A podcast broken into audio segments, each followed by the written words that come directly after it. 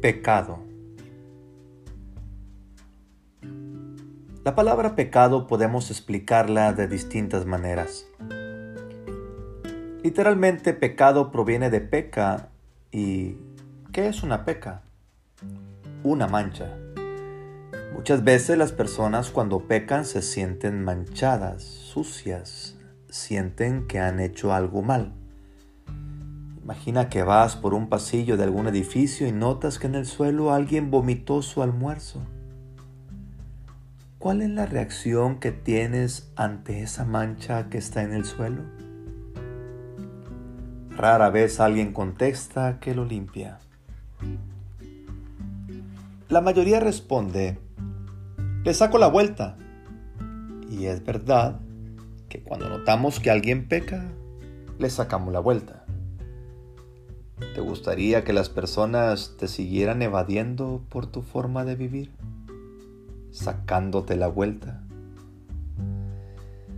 La segunda manera en que podemos hablar de pecado es teológicamente. Desde este punto de vista, pecar es una transgresión de la ley divina. El verbo transgredir significa no respetar, saltarse, pasar más allá de normas o costumbres?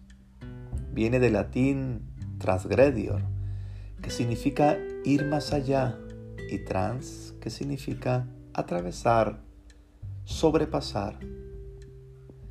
¿Qué sería de una ciudad si no hubiera semáforos y leyes de tránsito? Sin duda, un gran desorden y caos.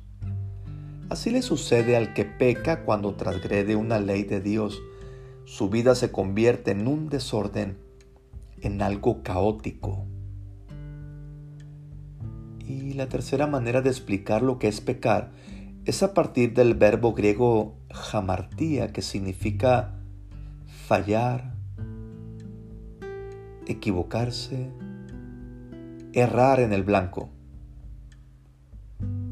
Imagina al mejor de los futbolistas de tu equipo favorito tiene una gran oportunidad de meter gol cuando queda solo frente al portero del equipo contrario. Y en lugar de meter el balón en la portería, lo vuela por encima de ella.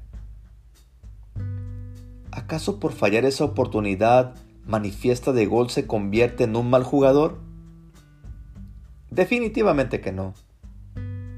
Falló, erró, se equivocó pero eso no lo hace malo, lo hace equivocado, fallador, pero no malo.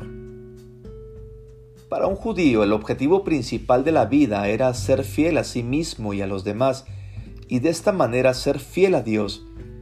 Pecar, por lo tanto, significaba ser egoísta y odioso, apartarse de Dios y del prójimo, en lugar de dedicarse a modelarse a sí mismo como imagen y semejanza de Dios.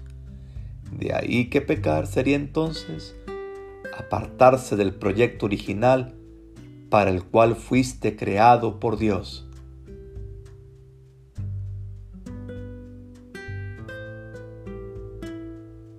Hay más alegría en el cielo por un pecador que se arrepiente que por 99 justos que no necesitan arrepentirse. Lucas 15, versículo 7.